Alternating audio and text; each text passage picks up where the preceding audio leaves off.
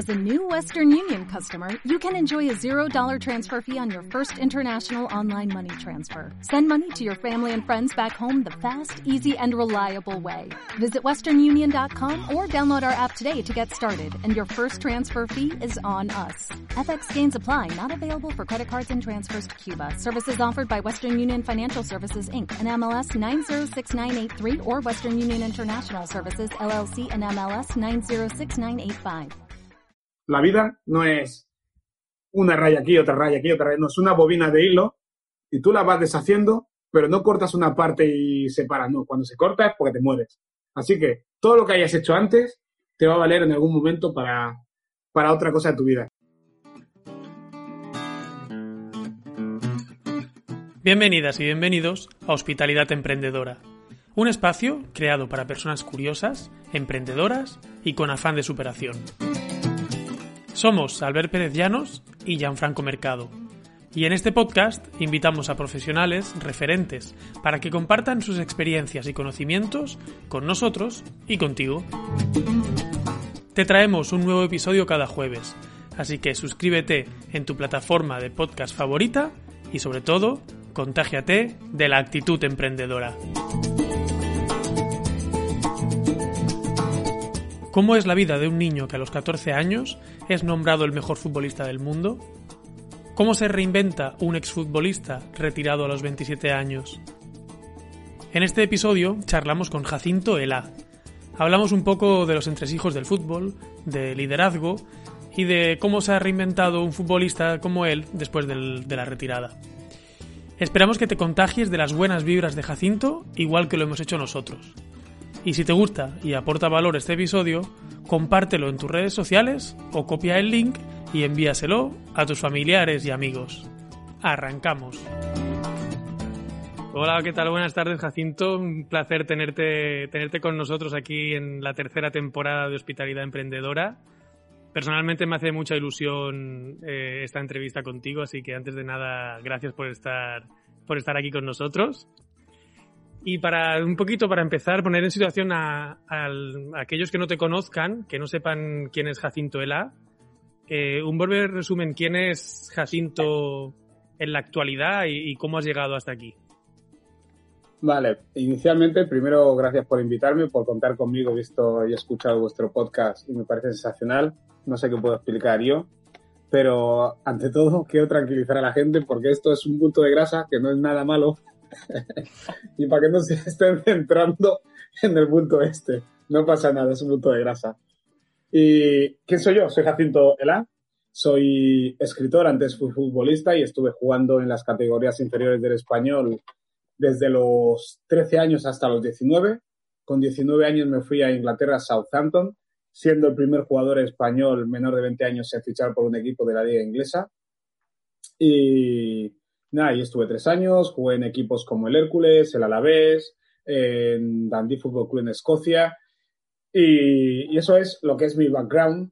Pero bueno, yo jugaba fútbol porque se me daba bien, me gustaba el fútbol, pero soy más que fútbol. Soy una persona que le gusta escribir, le gusta leer, le gusta eh, inspirar a otros, le me gusta ayudar y básicamente voy por ahí, intentando hacer que los que estén a mi alrededor estén bien, pero sin ser un mártir.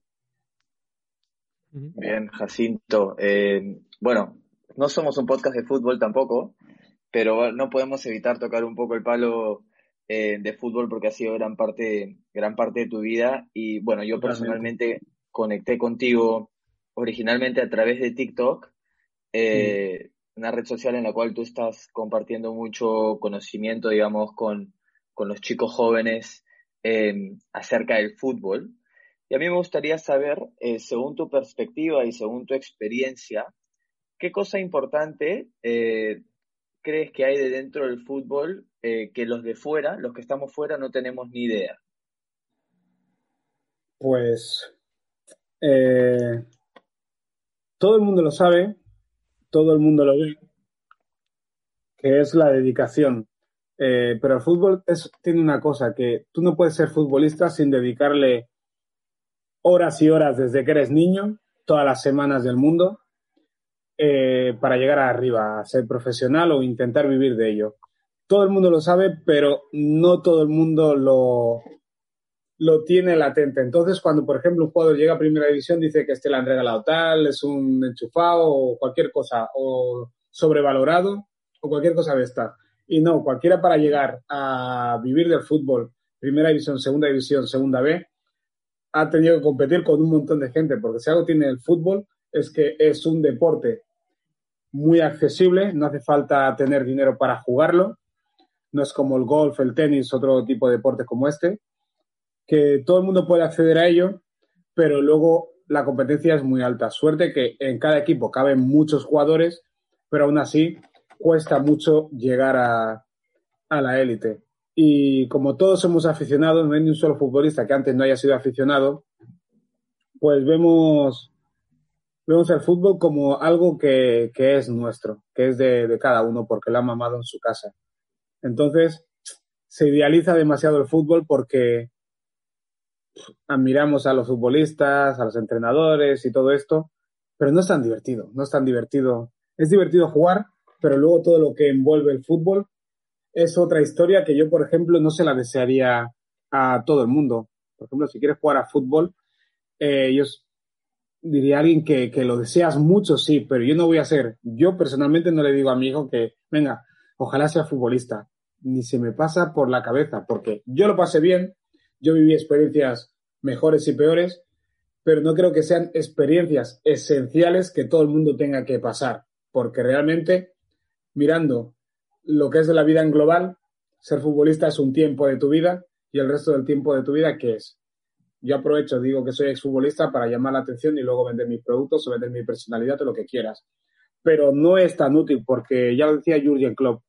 Eh, hace 500 años, yo siendo entrenador, por ejemplo, yo sabiendo de fútbol, mi conocimiento no valdría para nada. Pero en este mundo, que algunos dicen que es la peor época de la historia, yo digo que es la mejor de la historia, en la que se paga tanto dinero por entretenimiento, eh, él sí gana dinero. ¿Y qué digo de esto? Que si se paga tanto por entretenimiento es que realmente estamos en una época de la historia que se vive muy bien, a pesar de que haya gente que lo pase mal.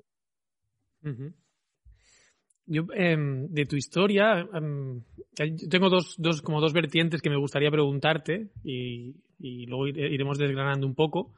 Me interesa sí. tu parte emprendedora como escritor y también me interesa eh, todos esos conocimientos que aprendiste, como, como has dicho, por todos los, altibajos que tuviste a lo mejor en, en, la, carrera como futbolista y por toda la presión mediática que, que tienes.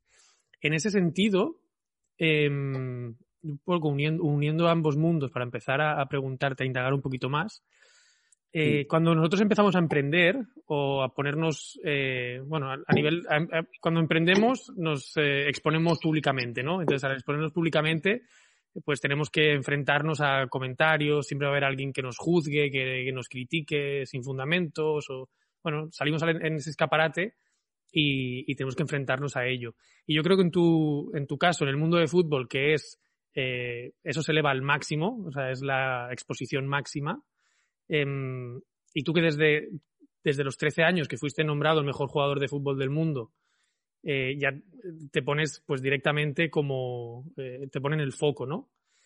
Eh, ¿Cómo gestionabas tú esas, y cómo lo gestionas ahora que como decía Gianfranco, estás en TikTok, eh, esa presión sobre ti o esas críticas que puedas recibir o comentarios o cómo consigues aislarte de ese pensamiento negativo eh, que nos pueda ayudar a, todos los que emprendemos a enfrentarnos? Eh, siendo niño es muy fácil llevar todo eso. Eh, es muy fácil. Eh, lo veo ahora, trabajo en un colegio y la gente dice, el esfuerzo de los niños que están yendo con mascarilla todo el día son los verdaderos héroes y bla, bla, bla. Y es más sencillo. Los niños dicen, a ver, nos obligáis a llevar mascarilla, tenemos que llevar mascarilla, nos la ponemos y punto. Ellos no están pensando, somos unos héroes ni nada parecido, porque los niños no, pensar, no, no, no piensan como los adultos. Nosotros cuando éramos niños no pensamos como los adultos. Eh, respecto a las expectativas que habían sobre mí, a mí personalmente no me pesaban prácticamente nada. A mí lo único que me preocupaba era que mis compañeros no sintieran envidia por mí. A mí me gusta que la gente me mire, pero me gusta que la gente me admire no que la gente me envidie. Entonces, ¿qué, he intentado siempre durante mi vida, sin saberlo? Eh, no despertar envidia. No me, nunca me ha gustado que los que estén alrededor se sientan de menos. Y respecto a los de las expectativas, siempre era por parte de otros. Me acuerdo que fui a comprar unas botas en una tienda, tenía, recién me habían nombrado mejor jugador del mundo con esto del torneo de la Nike. Y el chico de la tienda me dice que os he visto jugar a vuestro equipo del español y tú vas a llegar a primera división seguro, bla, bla, bla. Y bueno, vale, yo sí, bueno, con llegar al KTA ya me conformo.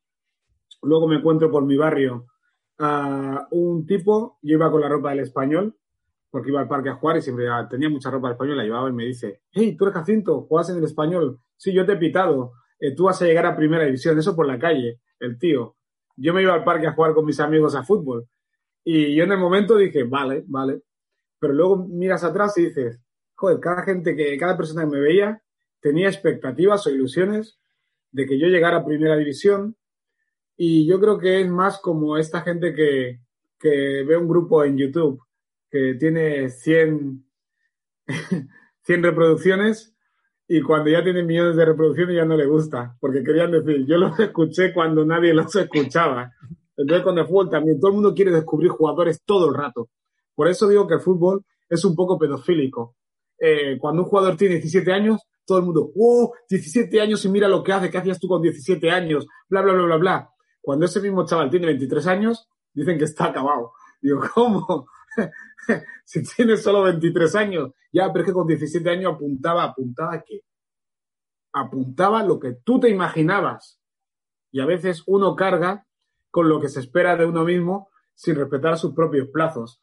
Y respecto a las críticas negativas, realmente son muy pocas. Yo escucho muchas veces, en el fútbol son, son menos de las que uno ve a nivel de formativo.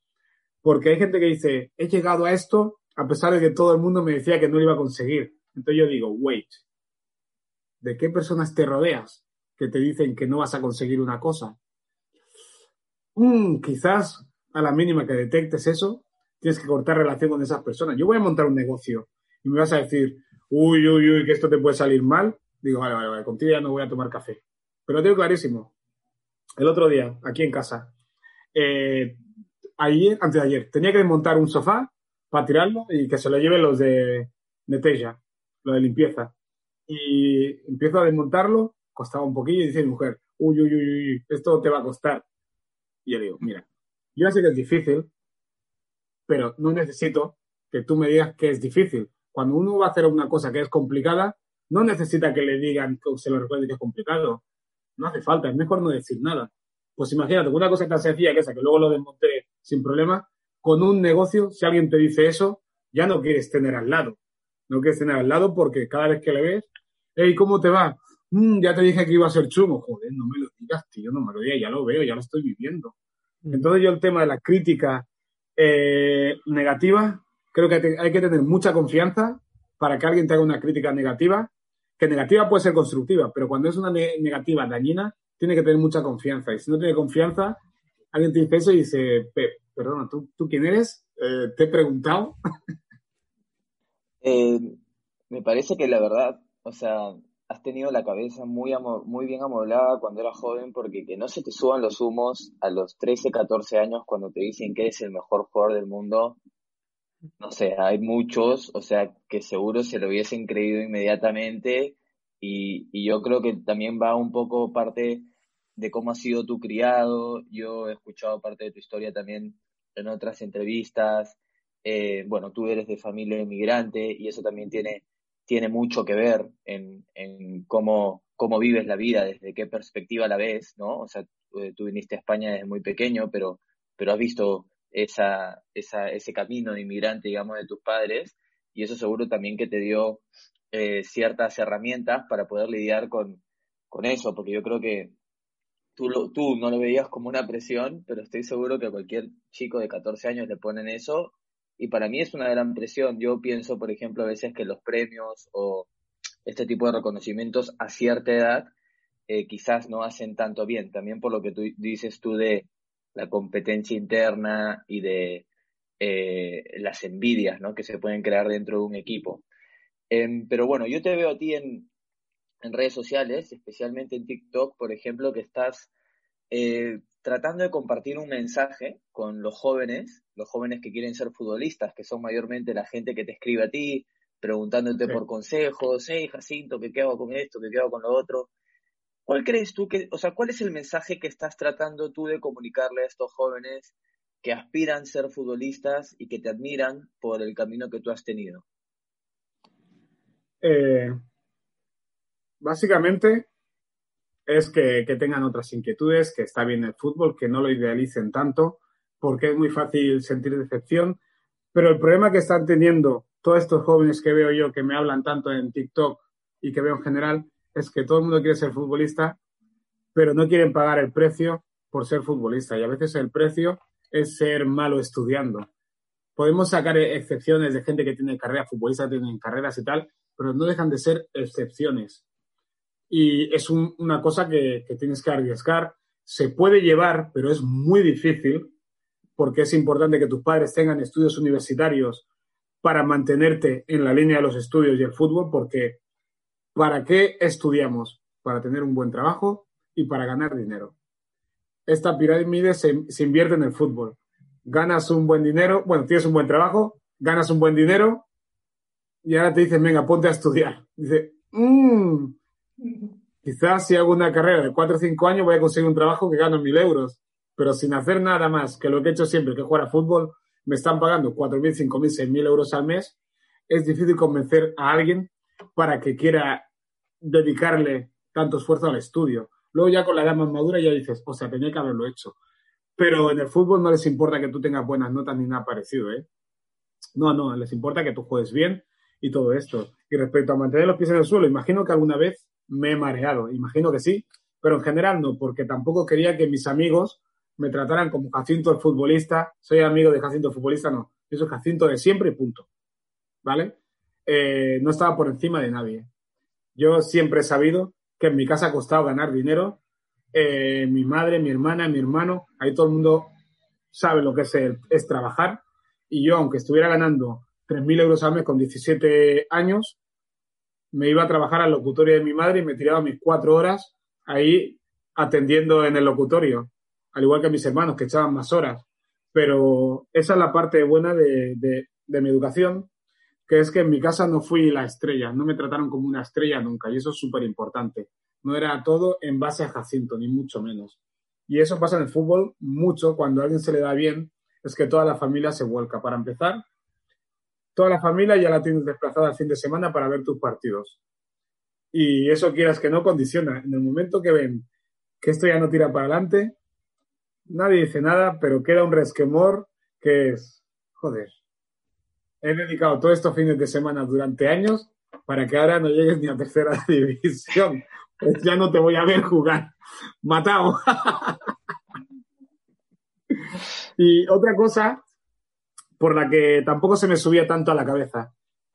Eh, algunos decían que sí, pero en realidad era una chorrada porque a mí no me gustaba que todo el mundo me señale me gustaba disfrutar jugando a fútbol, que la gente me aplaudiera, me encantaba, pero sabía que era un niño. Es que yo era consciente que era un niño todo el rato y veía que estaba la primera división muy lejos.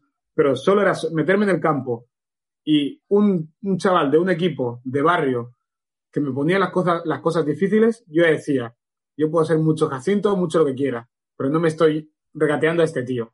No me lo estoy regateando.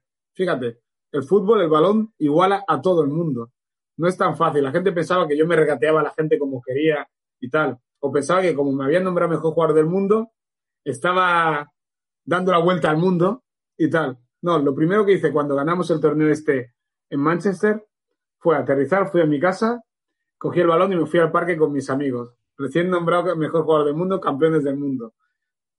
Es lo que hubiera hecho cualquier otro chaval, pero la gente se empieza a imaginar como Nike le ha dado un contrato de tres años, ahora estarán las galas de Nike, de no sé qué, no sé cuánto.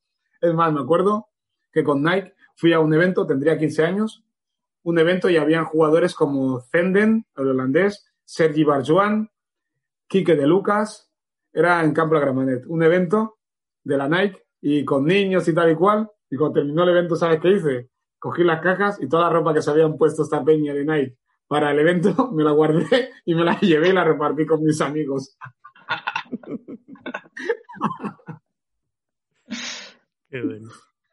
A mí me encanta tu, personalidad y tu forma de ver la vida, tu optimismo y transmites eh, ilusión y transmites eh, eso, que manteniendo los pies en el suelo, pero con optimismo, con ganas y con esfuerzo se pueden hacer muchas cosas. Entonces yo creo que quiero que, parte de nuestra audiencia se lleve consejos tuyos, porque creo que puedes ayudar mucho en este tiempo. Y ahora que estamos en una situación en la que mucha gente se tiene que reinventar, tal y como estamos, con eh, nosotros mismos en el mundo de la, hotelería, del turismo, eh, nos tenemos que reinventar por completo, estamos con pues, la situación que estamos. Tú te, reinventaste con 26 años, que fue cuando colgaste las botas, que dijiste, hasta aquí, me retiro y ahora hago eh, otra cosa que estás, eh, viste tu faceta de escritor, ¿no? Em, ¿Tú qué aconsejas a toda esta gente que se tiene que reinventar para que den el primer paso mm, de lo que tú has aprendido? ¿Qué les aconsejarías o qué has aprendido tú en ese camino que puedas compartir con ellos? Vale, eh, lo de reinventarse hay que tener cuidado porque yo creo que más que reinventarse hay que tunearse y es aprovechar lo que ya sabes y añadirle otras cosas. Porque yo soy escritor, eh, una parte de mis ingresos vienen de los libros, otra parte de mi trabajo en un colegio, otra parte escribiendo artículos. El año pasado hacía televisión en TV3 todo eso viene por mil cosas que haces. Pero yo quise renunciar a ser exfutbolista y ser futbolista. Yo ya me había cansado de haciendo futbolista. Eh, incluso dejé de ver fútbol cuando me retiré con 26, 27 años. Ya veía mucho menos fútbol, de ir a los estadios ni mucho menos. Pero me di cuenta que, no podía huir de, lo que había hecho toda la vida. No, no podía huir de, de Jacinto futbolista. Entonces, ¿qué hice? Aprovechar todo lo que había vivido para eh, llevarlo a otros terrenos. Eh, y ya fuera en la escritura, ya sea en televisión, ya sea en radio. Entonces, yo creo que todo el mundo, todo lo que hayas hecho antes, te puede valer para otra cosa. Y eso es lo que llamamos conectar los puntos. Pero yo, yo, yo estuve perdido, entre comillas, como todo el mundo. Perdido, entre comillas. Más que nada estaba en un mar. Yo terminé de, de jugar estaba en tercera división, ganaba bien, ¿eh? Ganaba 1.600 euros y, hey, Canan, y ganaba 1.600 euros y en el mes de enero dije, a final de temporada dejo de jugar. Porque no me veía con 30 años jugando y mi, mi currículum, un montón de equipos, si voy a buscar un trabajo, que presento? Todos los equipos en los que he jugado. Eso no me valía para nada. Y lo tuve, lo tenía clarísimo. Entonces, por las mañanas iba a pasar entrevistas de trabajo de lo que sea y luego por las tardes iba a entrenar. Y el primer trabajo que conseguí fue de tripulante de trenes. Eh, y era despertar a la gente en sus paradas, los viajes de largo recorrido de 12 horas, 8 horas. Viajábamos de noche y yo despertaba a cada, a cada persona cuando bajaba, llegaba a su, al pueblo que le tocaba bajar. Y yo me lo pasaba increíble porque yo era el feliciano. Eh, todo el mundo estaba quemadísimo ahí porque a trabajar de noche eran jornadas de un día y medio y la gente estaba quemadísima y yo súper alegre ahí en el tren. ¿Por qué? Porque por primera vez estaba ganando dinero gracias a mi trabajo fuera del fútbol. Porque cuando estás jugando al fútbol o cuando llevas mucho tiempo en una profesión, eh, tienes miedo o tiene, sí, el miedo de no poder conseguir hacer otra cosa. Veo a los profesores, funcionarios. Hay algunos que dicen, es que esto está muy mal, ser profesor, bla, bla, bla, no sé qué, no sé cuánto. Y yo digo, vale, ¿y por qué no te ¿Por, qué no cambias de trabajo? Joder, ¿por qué no cambias de trabajo? ¿Por qué? Porque está adicto al sueldo este. ¿Pero crees que una persona no puede hacer otro trabajo?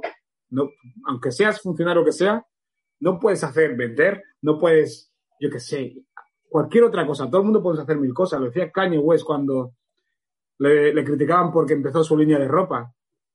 Dice, no, la gente quiere que cante, pero, a ver, te dan un iPhone y la gente dice flipa con el iPhone porque hace fotos, escanea, pone música, pone vídeos, no sé qué. Y yo que solo quiero cantar y hacer ropa y la gente dice que no puedo. Y el iPhone que hace mil cosas, todo el mundo lo tiene aquí arriba. Es que podemos hacer mil cosas. Y yo cuando terminé de jugar me hinché a leer de cómo pasar entrevistas de trabajo, escuchaba a Miguel Ángel Cornejo, eh, pseudo autoayuda, que luego ya vas vas cribando y te das cuenta que hay cosas que es humo Pero cuando estás en una fase tan perdido, está bien leer también todo ese humo. Luego ya vas viendo y ya te vas abriendo la mente a un montón de cosas, más allá del fútbol. Y al final han pasado 10 años, algo así, y, y resulta que leo hasta libros de fútbol. Cuando yo, cuando era futbolista, era imposible que leyera un libro de fútbol. Pero ha tenido que pasar todo este tiempo y todas estas cosas entre medio para que yo pudiera sacar provecho de lo que aprendí en el fútbol y poder ganarme la vida con ello sin ser entrenador ni futbolista. De hecho, una de las cosas que hice cuando dejé de jugar, ya iba compaginando, era pintar camisetas personalizadas y venderlas. Y al final estuvimos tres, cuatro años yo y mi mujer con esto. Salió de la nada y al final morimos de éxito. ¿Cómo? Que no nos daba el tiempo para poder entregar todos los pedidos que teníamos. Era algo increíble. Si llego a tener una formación eh, para el tema de ventas y organizarme, hubiera ido mucho mejor, pero llegaba un punto que dices, lo dejamos ya, porque no puede ser que haga una camiseta y tarde un mes en entregarla porque estoy haciendo otra, otra, otra, otra y otra. Pero es hacer cosas y eso es la confianza creativa. En el futbolista se da mucho. ¿Qué es lo que llaman la fluidez? Que está en estado de flow, pero es la confianza creativa, que es no tener miedo a fallar y en hacer las cosas mal. De hecho, la mayoría de cosas que empieces vas a empezar haciéndola peor. Luego miras vosotros, vuestros programas, mira los primeros programas con los de ahora y dirás, wow, qué diferencia. Mirad el rato que hemos estado con el tema del sonido. Al principio imagino que hacíais los programas y os daba igual el sonido y todo esto. Ahora enviáis, enviáis el email y decís que haya buena luz, asegúrate de que no haya mucho sonido y tal y cual y bla, bla, bla. Antes no lo mirabais, pero con el tiempo vas aprendiendo y las cosas van saliendo mejor. El problema que tenemos todas las personas es que muchas veces decimos, bueno, hasta aquí he llegado, ya no puedo más. Y a lo mejor estás a esto de conseguir de llegar a donde querías. Y eso pasa todo el rato en la vida, todo el rato. Vaya parrafada de cinco minutos, tío. No, parece que nos conocieras, ¿eh? porque la has clavado con la del email, que antes no lo mandábamos. Y es verdad, recién lo hemos empezado a mandar ahora esta, esta temporada. O sea que la has clavado, la has clavado. ¿eh? Es que es una maravilla cómo organizáis las entrevistas. Es una maravilla. Bueno, ahora nosotros también una de las cosas que hemos mejorado o tratamos de optimizar eh, en esta nueva temporada que estamos iniciando aquí entrevistándote a ti es eh, tener una pregunta de nuestra audiencia. Nosotros hemos hecho ahí una story y hemos pedido a la audiencia que nos diga preguntas eh, para poder hacerlas a nuestros entrevistados. Así que voy a poner el audio de una pregunta que nos han pasado. Es desde Perú, Julien de Perú y, a ver si lo escuchas, si no te la repito, más o menos que le has respondido ahora con lo que decías, pero bueno, para poder pasar al siguiente tema, justo clava ahora, así que te la pongo. La pregunta de la audiencia. Bueno, mi pregunta sería si fue la lesión de rodilla la que hizo que se aleje de las canchas de forma permanente o si ya lo tenía planeado antes de la lesión. Vale. Eh, yo, fui un poquito Nostradamus. Yo creo que cometí un error de bulto, que era proyectar todo lo negativo durante mi carrera. ¿A qué me refiero? Cuando me fui con 19 años a cuando me firmaron, una de las cosas que dije era que si con yo me quería retirar con 30 años, me fueran muy bien las cosas, yo me retiraba con 30 años seguro. Y de eso sigo, cuida que no me hace ruido. Yo sigo pensando igual, que si me hubiera ido todo bien, lo dejaba con 30 años. Eh, no hay por qué seguir más. Está forrado para qué. Eh, pero dije, si me iba todo mal, o si no estaba en primera división o en segunda división jugando habitualmente, lo dejaba con 24 años. Entonces, ¿qué estaba haciendo yo? En lugar de programarme o de prepararme para cuando las cosas fueran mal, apretar un poquito más, yo había dicho, bueno, si no me va, pues lo dejo y me, remango la, camisa y me pongo a levantar cajas. ¿Por qué? Porque había estudiado, pero no hasta donde podía haber estudiado. Yo sabía que eh, dedicarme al fútbol tenía sus consecuencias. Yo estudiante era bastante bueno estudiando, pero los años que me empezaron a pagar ya decentemente, ya los estudios que eran de la, porque te lo juro que se nota mucho cuando ingresas eh, 3.000 euros con 18 años y puedes ayudar en casa. Dices, me voy a centrar en esto porque hijo de una madre con tres hijos, 20, 30 y pocos años tenía mi madre, eh, cualquier ayuda era importantísima. Lo tuve clarísimo. Pero la lesión no influyó en mi, en mi retirada, ni mucho menos, porque yo me retiré eh, cinco años después. No influyó en mi persona, pero sí en nivel general. Eso es lo que yo llamo en mi libro Fútbol B las lesiones ajenas, que es la manera en la que te miran los demás a ti. Ya dicen, uy, se ha roto la rodilla, ya no va a correr igual, ya no es el mismo, ya no es tal. De hecho, yo me acuerdo, me rompí la rodilla, estuve un año y pico sin jugar, ¿eh? Un año y medio más, o menos. Por varios motivos. Y, me acuerdo que yo iba a ver a jugar a mi equipo cuando estaba en Hércules y me miraban así los compañeros de Jacinto, ¿cómo estás? No sé cuánto. Y yo, yo pensaba, joder, yo estaba bien hasta que me habéis venido con esta cara de pan de ayer.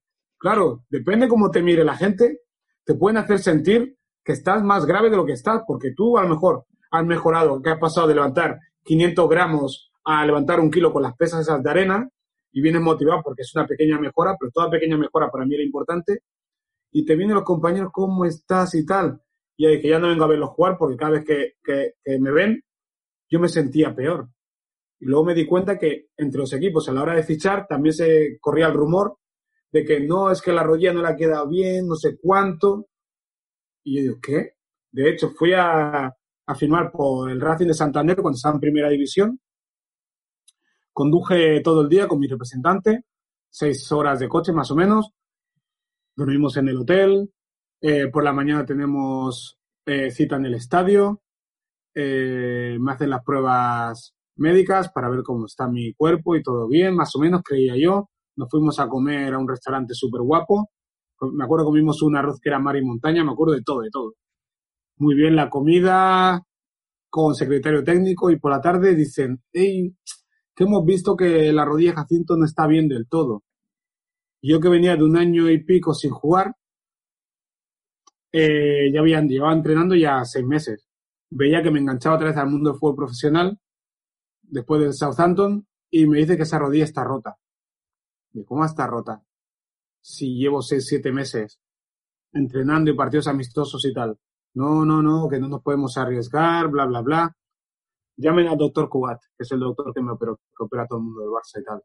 Le dice el doctor que está todo bien, dice, no, que no nos podemos arriesgar. Le dije a mi representante, mira, eh, nos quedamos una noche de hotel todavía y dije, nos vamos ya nos vamos ya para Barcelona, ya no me quedo ni aquí a dormir ni nada. Y ya no busques más equipos en España, búscalos fuera en el extranjero, gente que no sepa nada de mí, porque seguramente que esto que me han dicho ellos eh, lo piensan más equipos. Y fue cuando me fui al Dundee Football Club a Escocia.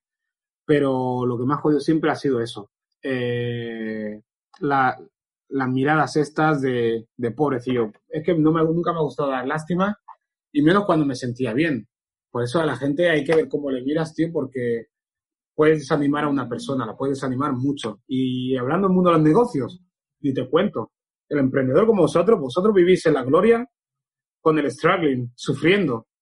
No os gusta sufrir, pero joder, os encontráis más cómodo que cualquier otra, cualquier otra persona haciendo los números y viendo que este mes es jodido y tal. Pero es lo que habéis elegido vosotros. No necesites que alguien te diga, no, tu sector está jodido, tú no sé qué, tú no sé cuánto. No, eso no lo necesita uno. No es que vivas en los mundos de Yuppie.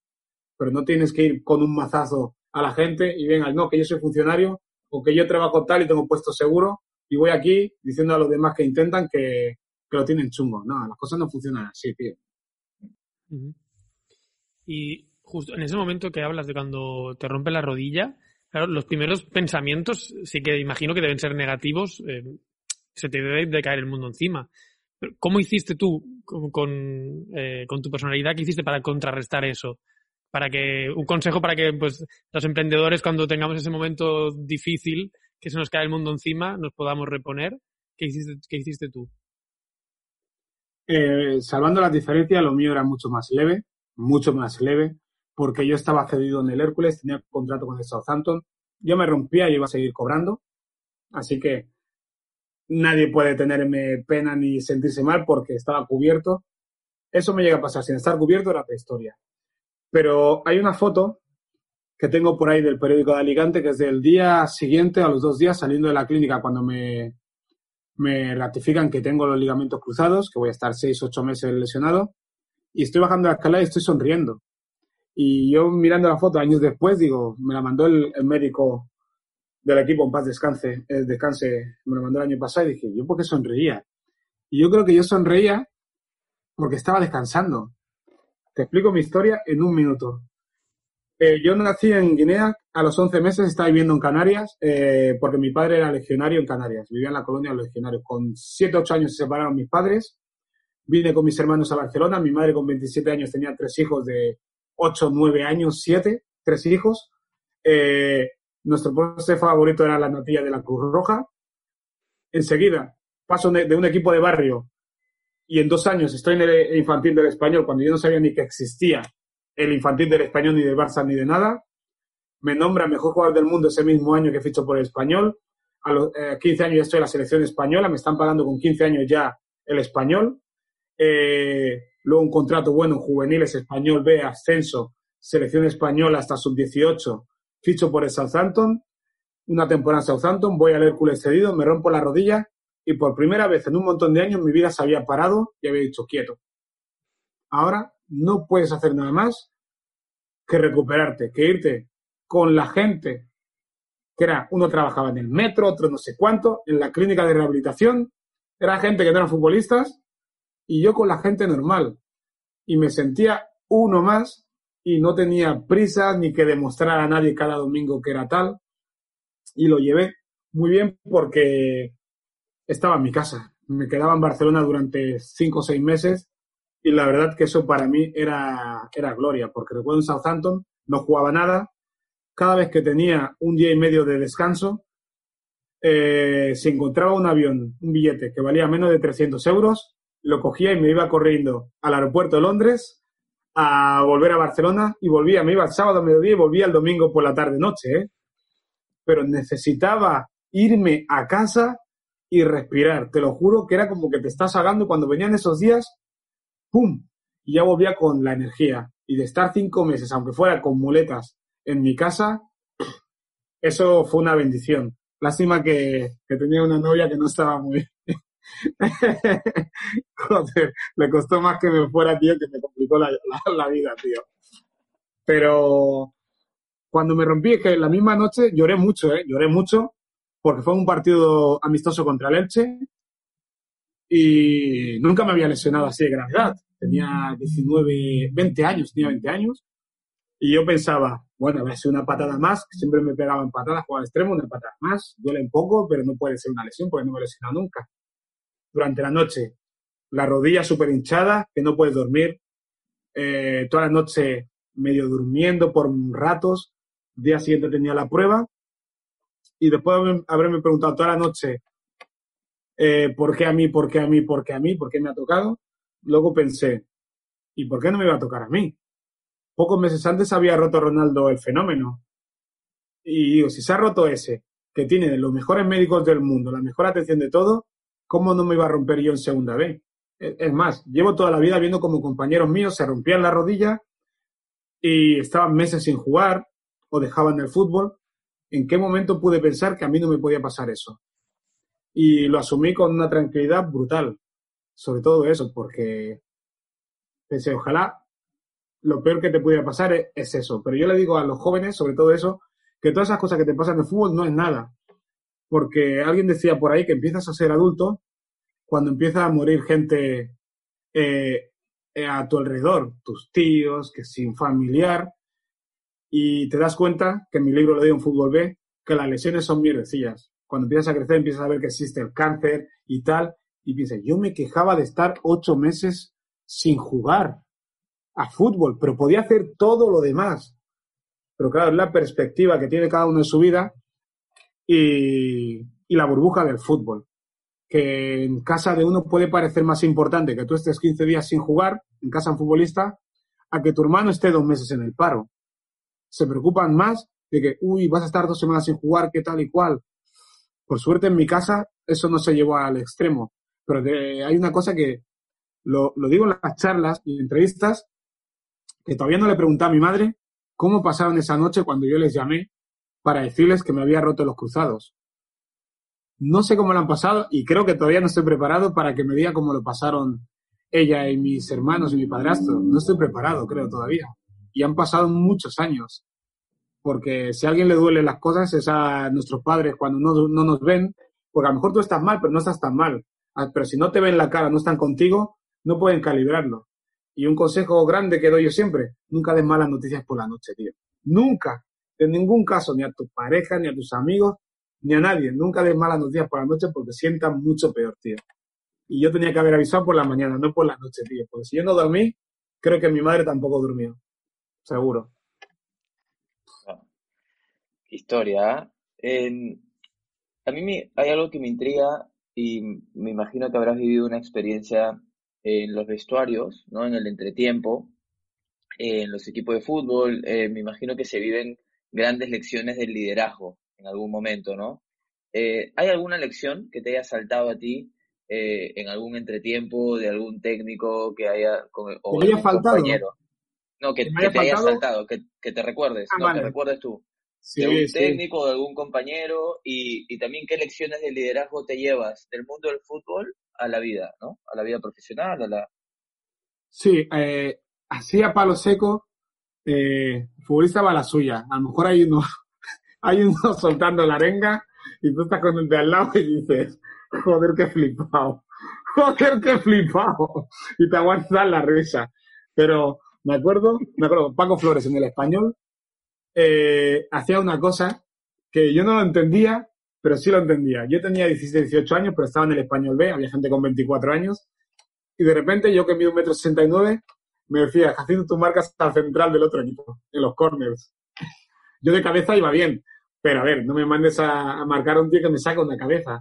Y el tío lo hacía para exigirme. Él prefería que metan gol a liberarme de responsabilidades.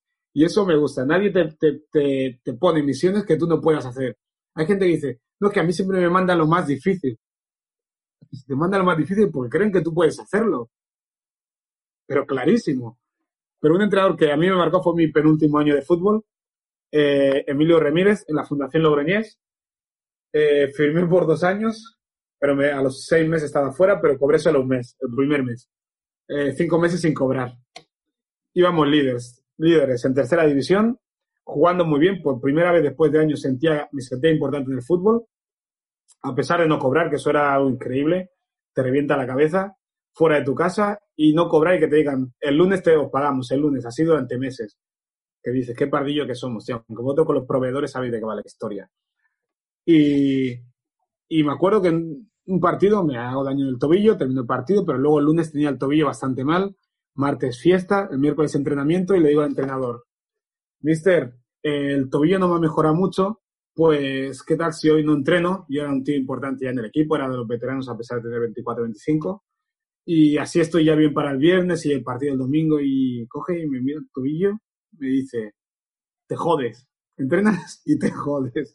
Y yo digo, ¿what? El tío este le digo a mi colega, Osama, me ha dicho que, que me joda por el tobillo y que entrene y que no sé cuánto. Termina el entreno y me pone el brazo encima y dice, haciendo ¿cómo ha ido el entreno? Digo, anda, pues ahora me duele menos, estoy bastante bien. Y dice, te lo dije, tío, te lo dije. Y fíjate, la gente cuando sabe, cuando cree en ti, cómo te aprieta para que no baje los brazos. Porque el tío sabía que sin cobrar, una lesión para mí podía ser fatal porque a lo mejor me desanimaba. Y no podía dejarme fuera del equipo pensando en otras cosas porque cuando tienes tanto tiempo libre te pasan tantas cosas así como cosas de dinero que tú no puedes controlar, eh, te puedes volver loco, porque el futbolista vive toda su carrera bordeando la depresión. Yo me da cuenta después que bordeé la depresión muchas veces, porque me acuerdo que después de entrenar muchas veces me tumbaba en el sofá y me ponía a ver programas del corazón hasta que me quedaba dormido. Yo siempre he odiado los programas del corazón, pero hay amigos que me dicen que sus padres, ahora jubilados, se pueden ver Telecinco y todo esto, y digo, ah, amigo mío, eso te pasa cuando no sabes qué hacer con tu vida. Y yo pasé por eso, por suerte, lo superé. por suerte, gracias a los libros, ¿eh? Ya que hablas de, libros, yo creo que es eh, momento de pasar a las preguntas rápidas, que nos gusta siempre terminar los episodios con una ronda de preguntas rápidas. Y en esta temporada eh, hemos cambiado algunas para darle un poquito de, variedad. Eso sí, empezamos con la pregunta clásica, que es la que más nos gusta, porque así aprendemos también nosotros de, de libros, que es ¿cuál es el libro que más has regalado o que más has recomendado? El que más he recomendado. Yo creo que esa es la respuesta. ¿eh? Pues, no, no, no, uno de los míos no. Pero uno que me ha encantado me lo mandó un amigo que, de Facebook, que es amigo ya íntimo, no nos hemos visto en nuestras vidas, que es este, Taxi. Ah, mira. Taxi. De Khaled El Kamis Al Kamisi. Es buenísimo, un taxista en Egipto que va haciendo crónicas y narrando cosas que habla con los pasajeros. Y os lo recomiendo fervientemente. Es una maravilla. Taxi. Increíble lo que se puede aprender desde un taxi. Increíble. Cada noche leer un par de capítulos me ha dado la vida, tío. Es una maravilla. Me quedo con Taxi de Khaled Al-Kamisi. Vamos a compartirlo ahí en nuestra, nuestros links de libros recomendados y también pondremos los tuyos, por supuesto. Los pondremos también ahí en, nuestro, nuestro landing ahí de, libros recomendados. Em, ¿Qué es algo que te hubiese gustado que te dijesen cuando iniciaste tu carrera futbolística? Pues me hubiera gustado que me dijesen, a ver, Jacinto, yo ya, yo ya guardaba el dinero y tal, pero intenta vivir con mil euros. Si ganas cuatro mil, cinco mil, no hace falta que vivas con dos mil ni con tres mil. Y menos con casa pagada. Vive con mil euros y con lo otro lo guardas, haz cursos, haz lo que sea. También la tecnología no era como ahora, eso también hay que tenerlo en cuenta. Ahora tenemos unas ventajas con la tecnología que tenemos que beneficiarnos al 100%, pero sobre todo, vive con lo que necesites y no compres de más. Bueno, ya, ya lo hacía, pero creo que podía haberlo hecho mucho mejor. ¿Qué hábito de los que has ido incorporando a lo largo de tu vida te ha hecho desarrollarte más personalmente? ¿O, cuál te ha influido más positivamente? Pues, sin duda, sin duda la, escritura, porque desde el primer libro, que lo empecé a escribir en 2016, final 2016, Fútbol B, eh, me levantaba a las cinco y media para escribir y, y, es de los momentos más felices que he tenido en mi vida. Así fue durante meses y con el segundo libro también. Así que estamos hablando dos, tres años. Durante nueve meses, levantarme a las cinco y media de la mañana, coger el tren a Barcelona desde Terrassa, llegar a la cafetería a las seis y media y de seis y media hasta nueve menos cuarto escribiendo y a las nueve entrar al trabajo. Yo terminaba de escribir y yo ya había hecho el día. Iba a trabajar, pero con los deberes hechos.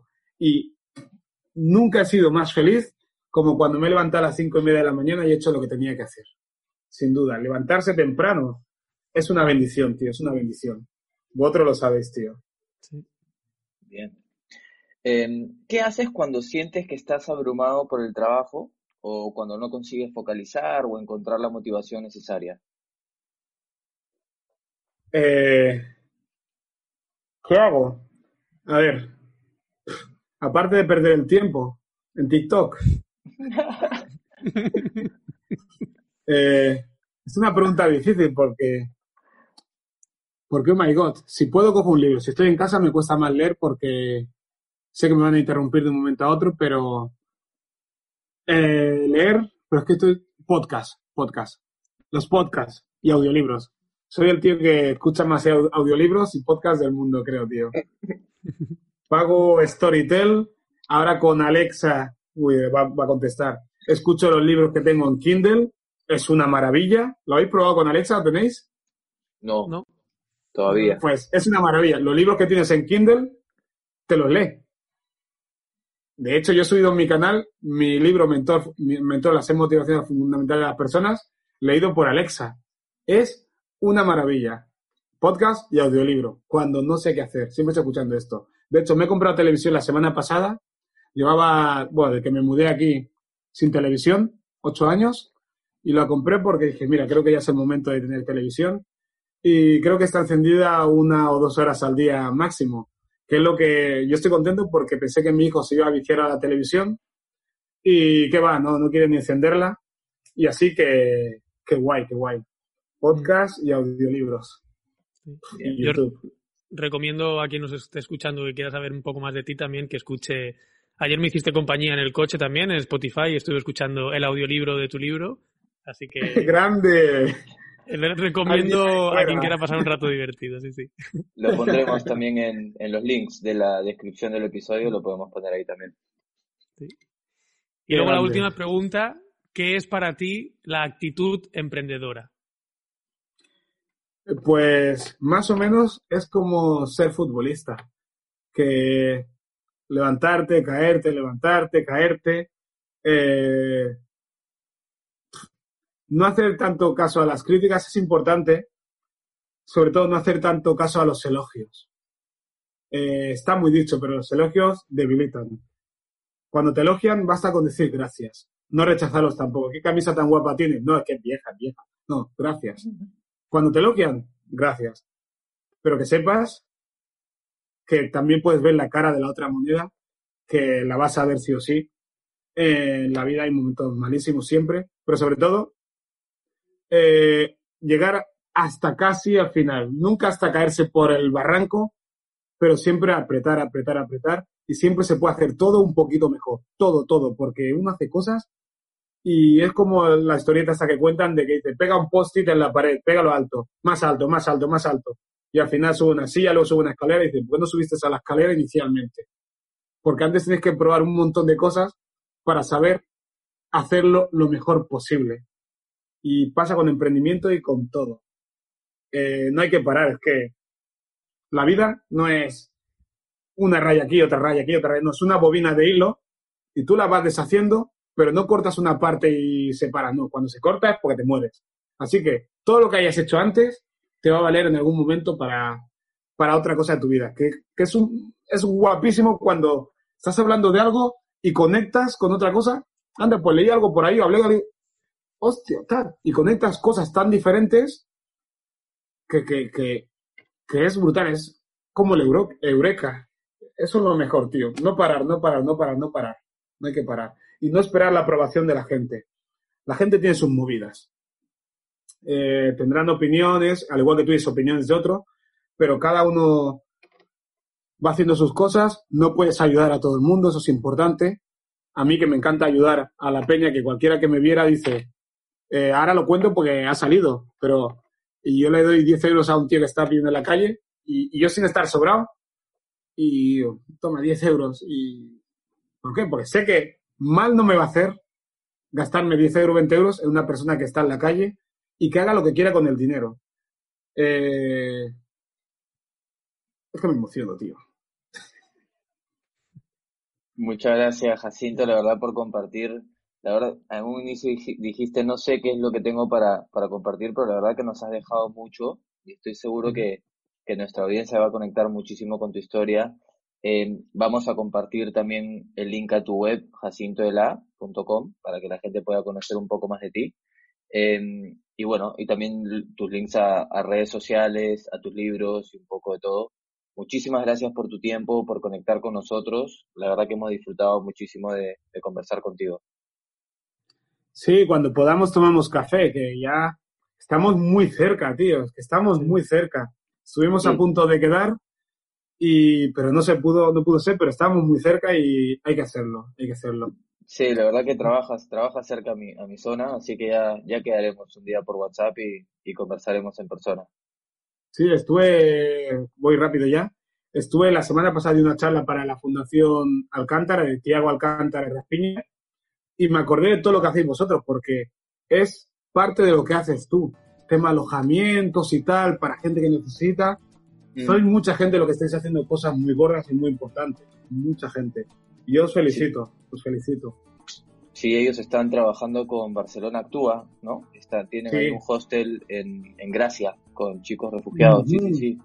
Yo estoy tratando de jugar fútbol con, con ellos, pero en verdad estoy ahora con los chicos de SEAR. Pero bueno, ya te invitaré para, para que tengas una charlita motivadora de fútbol a los chicos. Aparte les va a encantar conocerte seguro. Sí, sin duda, sin duda. Genial. Muchísimas gracias, Jacinto. Seguimos en contacto seguro y bueno, muchas gracias por, por compartir tu historia, compartir tus enseñanzas y, y tus buenas vibras, la verdad que sí. Muchas gracias a vosotros dos. Un Gracias, honor. Jacinto.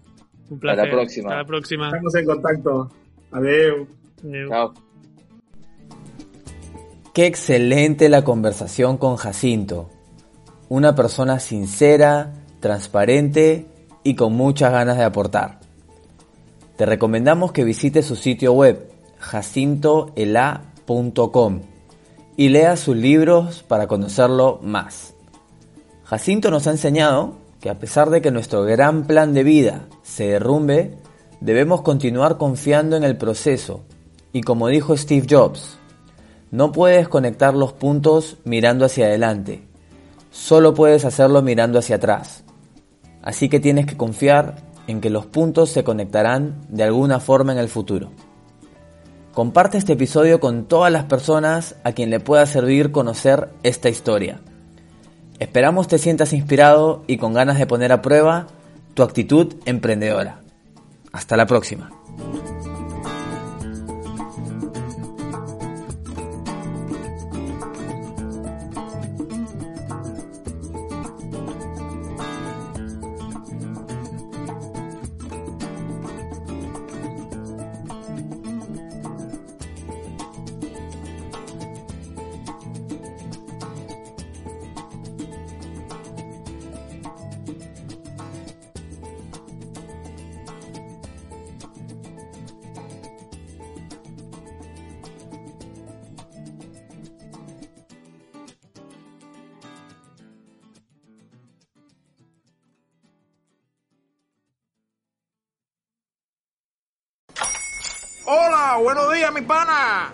Buenos días, bienvenido a Sherwin Williams.